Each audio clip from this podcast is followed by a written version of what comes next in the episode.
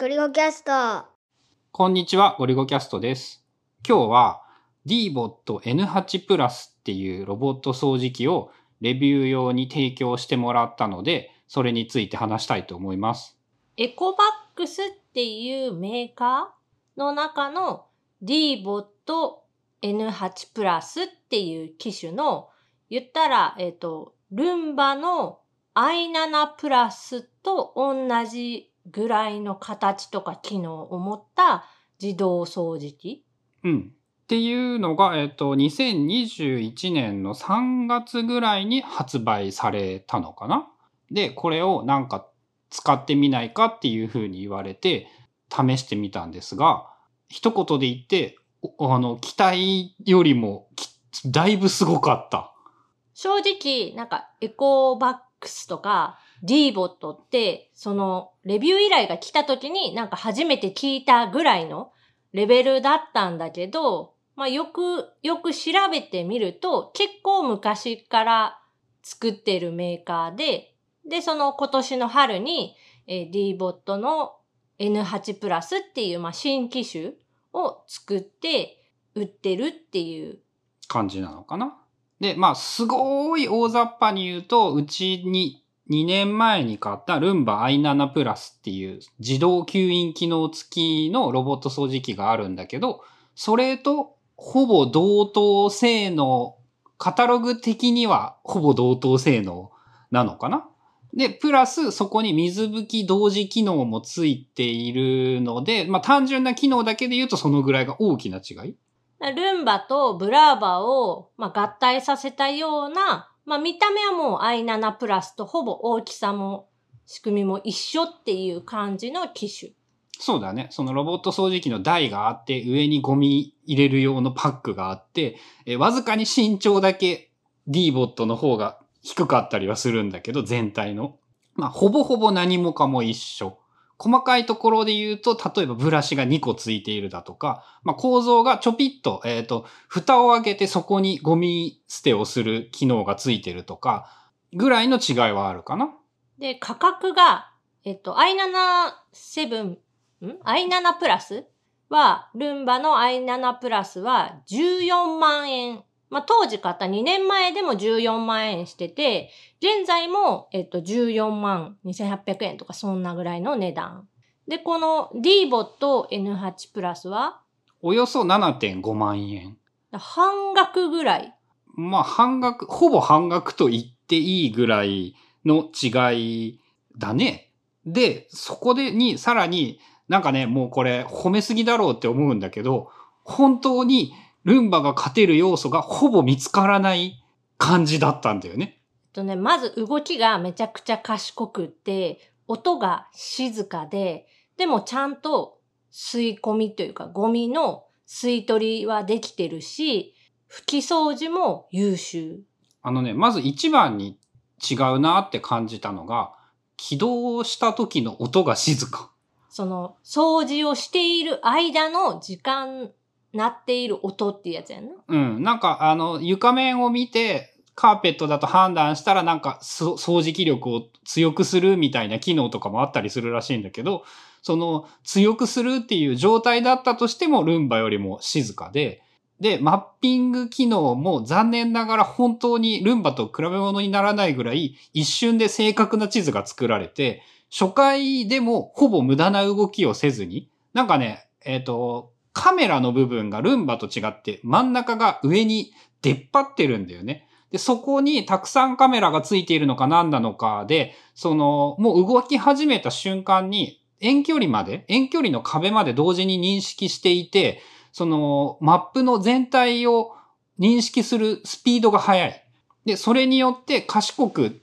無駄なく現在地を特定しつつ、全体を掃除してくれるから、効率もすげえいいし、さらに壁にぶつからない。そう、びっくりするぐらい家具とか壁にぶつからない。まあ、ルンバがぶつかりすぎなんじゃないかっていうふうに結構思ったりするんだけど。そう、うちにいるそのルンバが、まあ2年前の機種とはいえ、当時まあ最高機種で、でね、その掃除している間がうるさいっていうまあ問題があって、ルンバが動いている時間は同じ部屋にはいられないなっていうのが正直な感想だった。で、まあ何がうるさいのかっていうと、その吸い込み音みたいな掃除機をずっとかけてるようなあのウィーンっていうような音プラス、えールンバは家具や壁に思いっきりガンガンガンガンこうぶつかりながら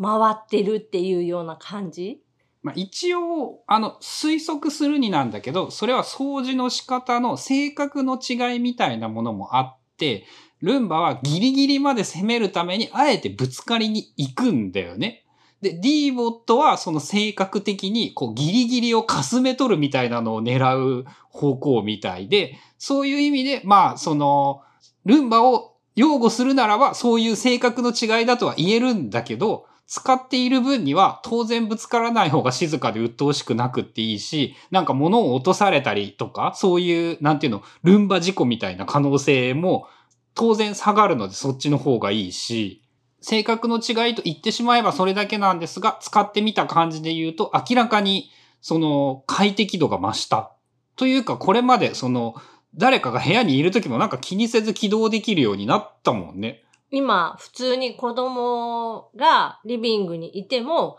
別に D ボットの場合なら大丈夫。えールンバの場合は、うるさいって言って子供がもう速攻で電源を押して、あの、強制終了っていうか、あの、ホームに戻れって言ってボタンで返すぐらいにはうるさいんだけど、D ボットの場合は、そのままスルーしてくれるぐらいに静か。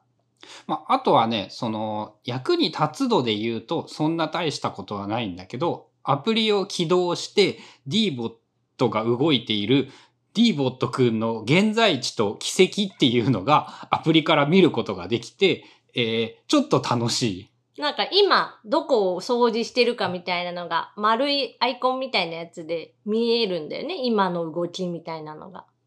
で、えっと、動いている、描いているラインを見るに、やっぱりね、その、まあ、実際に検証してみたりもしてみて、まあ、ほぼほぼセンチ単位のズレはちょっとあるかもしれないんだけど、5センチ、10センチもずれるようなことはなく、マッピングがちゃんと軌跡も正確に描かれていて、すごいね、1回で無駄なく全部を回っていて、時間も単純にルンバより短いし、まあ、ゴミの取り残しに関しては、えっと、感覚でしかないんだけどわからん。まあ、どっちも綺麗にできているっていう感じで、まあ、やっぱまとめると、ルンバの方が高いけど、ちょっと性能がいいんだよっていうのは間違いで、ルンバの方が高いのになんか勝てる要素が本当に見つからなかった。まあ、あれは完全になんか知名度というか、ブランド力まあ多分なんだけど、その例えば Amazon のレビューを見ると、サポートの話とかは、この D ボットのやつとかは悪いこと書かれていたり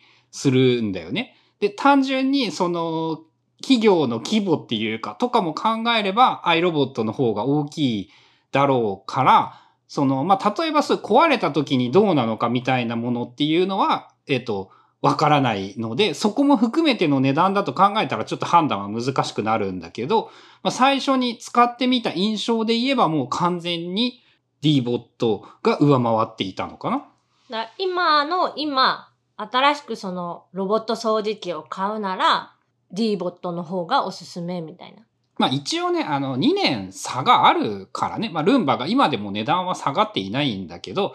単純に発売時期で言って2年ずれているんだから、まあ例えば iPhone が2年前のものと同じ値段でっていう、その電化製品の業界で2年分の差というのは十分にでかいと思うので、その、ただ単純な比較をできるわけではないんだけれども、2021年のその夏の段階で言うと、どう考えても D ボットの方がその安くて性能が優れていると感じる。まあ、ルンバも、あの、新型っていうのは、新しいものがちょこちょこは出ていて、例えば i3 プラスっていう、まあ、パッと見 i7 プラスと同じような感じなんだけど、ちょっと性能が落としてあるやつが、だいたい10万円ぐらいで、その、超大きい家用じゃなくって、まあ、日本の家屋でよくある、ワンルーム、ワンルームよりかもうちょっと大きいぐらいの、2LDK ぐらいの部屋を想定した、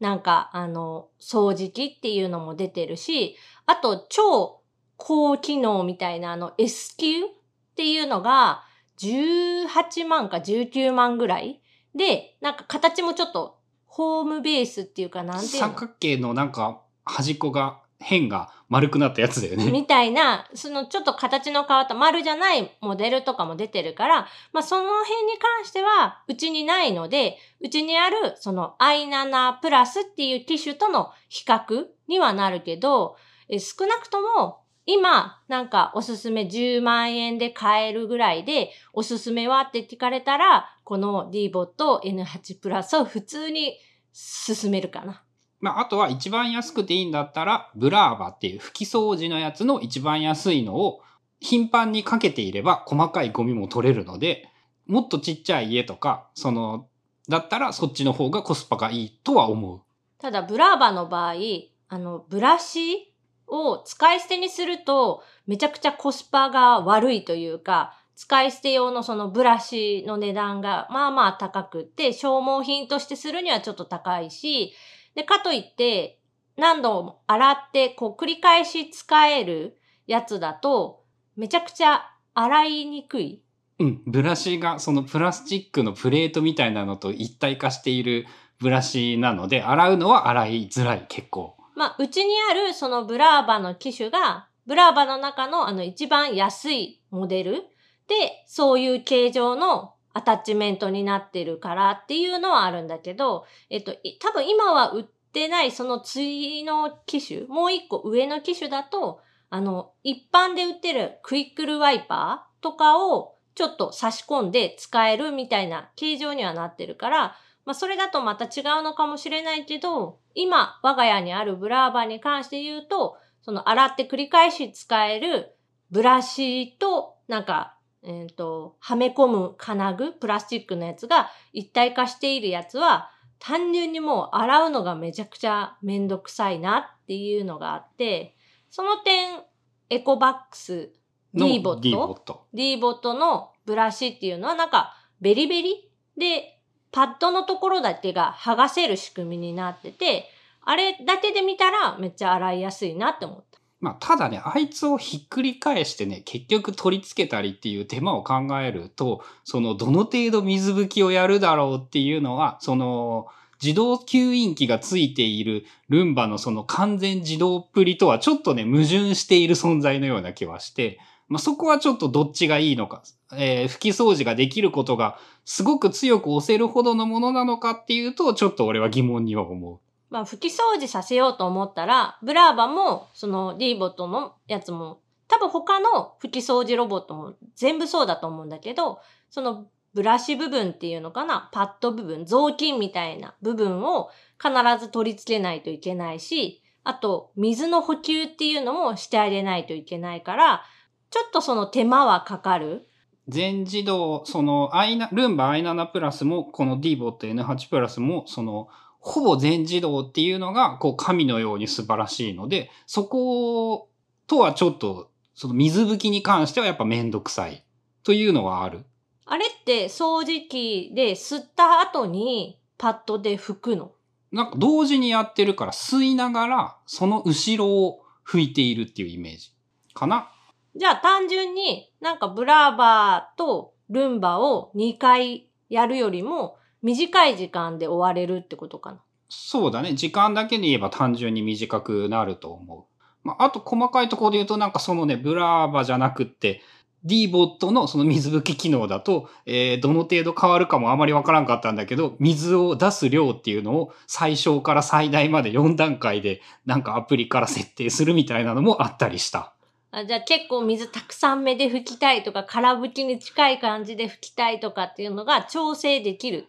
うん、まあ、その最適なものを見つけるべきだと思う。標準にしたら、ブラーバーの水拭き、うちのブラーバーの水拭きより水の量はかなり少ないっぽい、使っている。なんかね、ブラーバさ、たまに、その、廊下ベッタベタの時あって、これ大丈夫かなって思うぐらい？ブラーバーはね、あれ結構そのね、ムラがあるというかね、やっぱあの、あいつはかなりアナログだからね、その辺はまあ違うのかもしれない。まあ、障害物のあるなしっていうのも、ブラーバにはカメラがついていないモデルなので、その1回前に進んで、障害物がないことを確認して、2歩下がって、プシュって水出して、拭くみたいなことをずっと繰り返してるんだよね。まあ、あいつはあいつでアナログな感じ、動きがする感じがして、ちょっと可愛い感じはする。あの、音とかもでしょ開始音とかも。全然喋らなくって、うん、なんか、だいぶ昔のゲーム機から流れるようなピロロロロンみたいな。なんかそんな感じの音。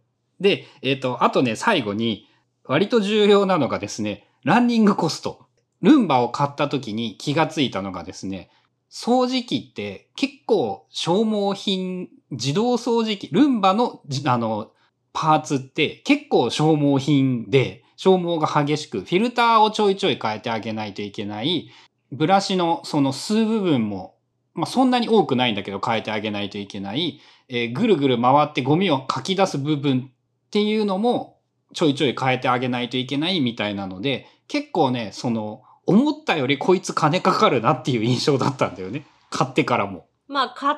た時に14万で高かったなで、だいたいさ、それぐらいの値段の家電って、そこでなんかおしまいみたいなのが多かったりするんだけど、ルンバの場合は、まあまあその消耗品としてフィルターだったり、えっ、と、ブラシだったり、で、あと、まあ、我が家の使用環境も大いに関係はしているけど、現在もうそのタイヤ周りのところが、もうタイヤがすり減ってる状態。本来なら、なんかあの、買ったばかりの車のタイヤみたいにしっかり溝がないといけないのが、もうツルツルになってる状態で、で、ルンバの場合、そのタイヤ周りを交換する、タイヤだけの交換っていうのが確かできなくって、タイヤユニットっていうなんかもう、ごと全部交換？で、仮にそろそろ交換しないといけないなっていうタイミングで仮に交換すると2万円ちょっとぐらいするんだったかな？そのユニットとかは。あと、細かなフィルターとかそういうブラシとかが、すごい雑な計算なんだけど、月になんか500円から1000円ぐらいかかるようなイメージがある。で、ルンバはそのね、非純正の偽物パーツっていうのがすごいいっぱいたくさん出ていて、その D ボットも、えっと、どのぐらいそのパーツが売られているかっていうのはちゃんと把握していないんだけど、えっとね、公式で売っているその交換用のパーツっていうのが、なんかね、メインのブラシとサイドのブラシとフィルターと全部セットになったものしか、その Amazon では買えないんだよね。で、それの売ってる値段っていうのが4455円。で、えっと、この dbot さんはアプリの中に、だいたいこのパーツっていうのは何時間ぐらい使えますよっていう目安の時間っていうのがあって、そのメインブラシ300時間、サイドブラシ150時間、フィルター120時間使ったら交換してねっていう、その大体の計算もしてくれているんだ。で、その計算をすると、えっと、毎日30分使うと、えっとね、600日に1回4455円のパーツを買えば、消耗品代はそれだけで済む。まあ、2年は無理だけど、1年半ぐらい？かなまあ、あとそれは、あの、使っている、動かしている時間とか、いろんな細かい計算があるので、すごい簡単に言えるわけではないんだけど、まあ、そのぐらいの、そのランニングコストというものもかかるよっていうのは計算しないといけない。あと、紙パックが3個で2000円。これも、ルンバの場合なんかね、半年とか1年とか持っているので、単純に考えれば同じぐらい持つと思うんだけど、まあそれもやっぱランニングコストとして必要になってくる。で、あと水拭きのモップはね、これはやったら高くって、純正品を買うと、そのモップ2700円します。あのぶっといパッドみたいなやつ、うん、?1 枚で？1枚で。結構高い。あれただ自分で作ろうと思ったら確かにむずいから、もう買うしかないなって流れになりそう。使うなら。で、えー、恐ろしいのが水拭き用の使い捨てのモップなんだけど、えー、25枚入りで2700円。まあちょっと、あの、よほど裕福な家庭じゃないと、使い捨てのモップは使えないよねっていう値段設定だった。まあ、その、パッド洗う手間とかを、まあお金で解決するっていう意味では、こう使い捨てのやつの方が、まあいいっていう人もいるかもしれないけど、そっちを選んじゃうと、まあまあその、消耗品費としてかかる。うん、結構バカならね、毎日使ったら、まあ単純に毎月3000円ぐらいかかる。1日100円かかるっていう計算になるので、モップだけで。あとね、あのタイヤのパーツとかは交換品が売ってなくって、サポートに聞いたら、なんかサポートセンターに連絡すれば買えるみたいなことが書いてあったんだったか。教えてもらったんだっけ？そう、値段は今ちょっとあの夏休み中ですぐに答えられないんだけど、まあ1年以内なら保証が効くから、えっと無料でタイヤ交換ができます。で、1年よりもあとはサポートに連絡してくれたら優勝での交換が可能ですっていう返事は来てて、で、その優勝交換がいくらぐらいなのかっていうのを今聞いてる最中って感じまあ、タイヤはやっぱそのルンバもそうだけど、まあ、あんまり交換する前提にはなってないんだよね。うちの場合に、その古い家で、あのね、壁を、段差を乗り越えるっていうことを何回もやったせいで、ルンバのタイヤも一瞬で行ってしまって、で、その段差っていうのが、微妙に、えっと、ルンバも、まあ、D ボットも、頑張れば乗り越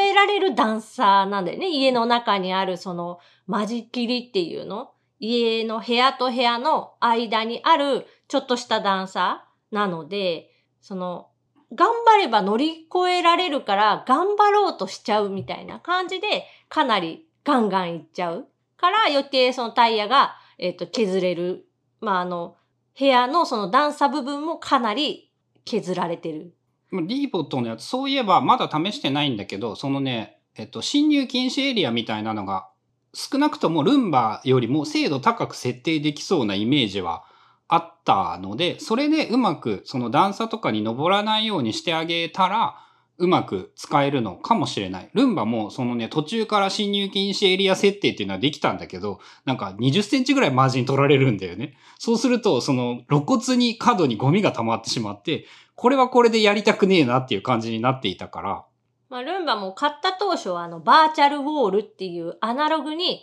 なんか赤外線を出すみたいな機械を置いて、そっから先、そこに反応したらもう入らない、進まないようにっていう風な仕組みだったのが、えっと、その後、だいぶ経ってからだけど、アプリ側で、えーバーチャルウォール設定っていうのができるようになって、ここは入らないでっていうのが簡単にまあできるようになった。そう、アプリに関しても、その、まあ、どっちがいいという比較は一概には言えないんだけど、少なくともその D ボットのやつが、なんかその、変な、変な使い勝手悪い、とりあえず使えるだけとは違って、ちゃんと使える優秀なアプリでもあるので、まあ、その点でも十分に満足できるんじゃないのかなっていう感想かな。喋る言語も日本語化できたんだよね。うん、簡単に日本語になるよ。なんか、そのあたりも普通に、大雑把に言うとルンバと一緒。清掃を開始しますみたいな感じの。最初だけね、あのね、周りをチェックするからね、掃除し始めるまでの時間で言うと、D ポットの方が遅い。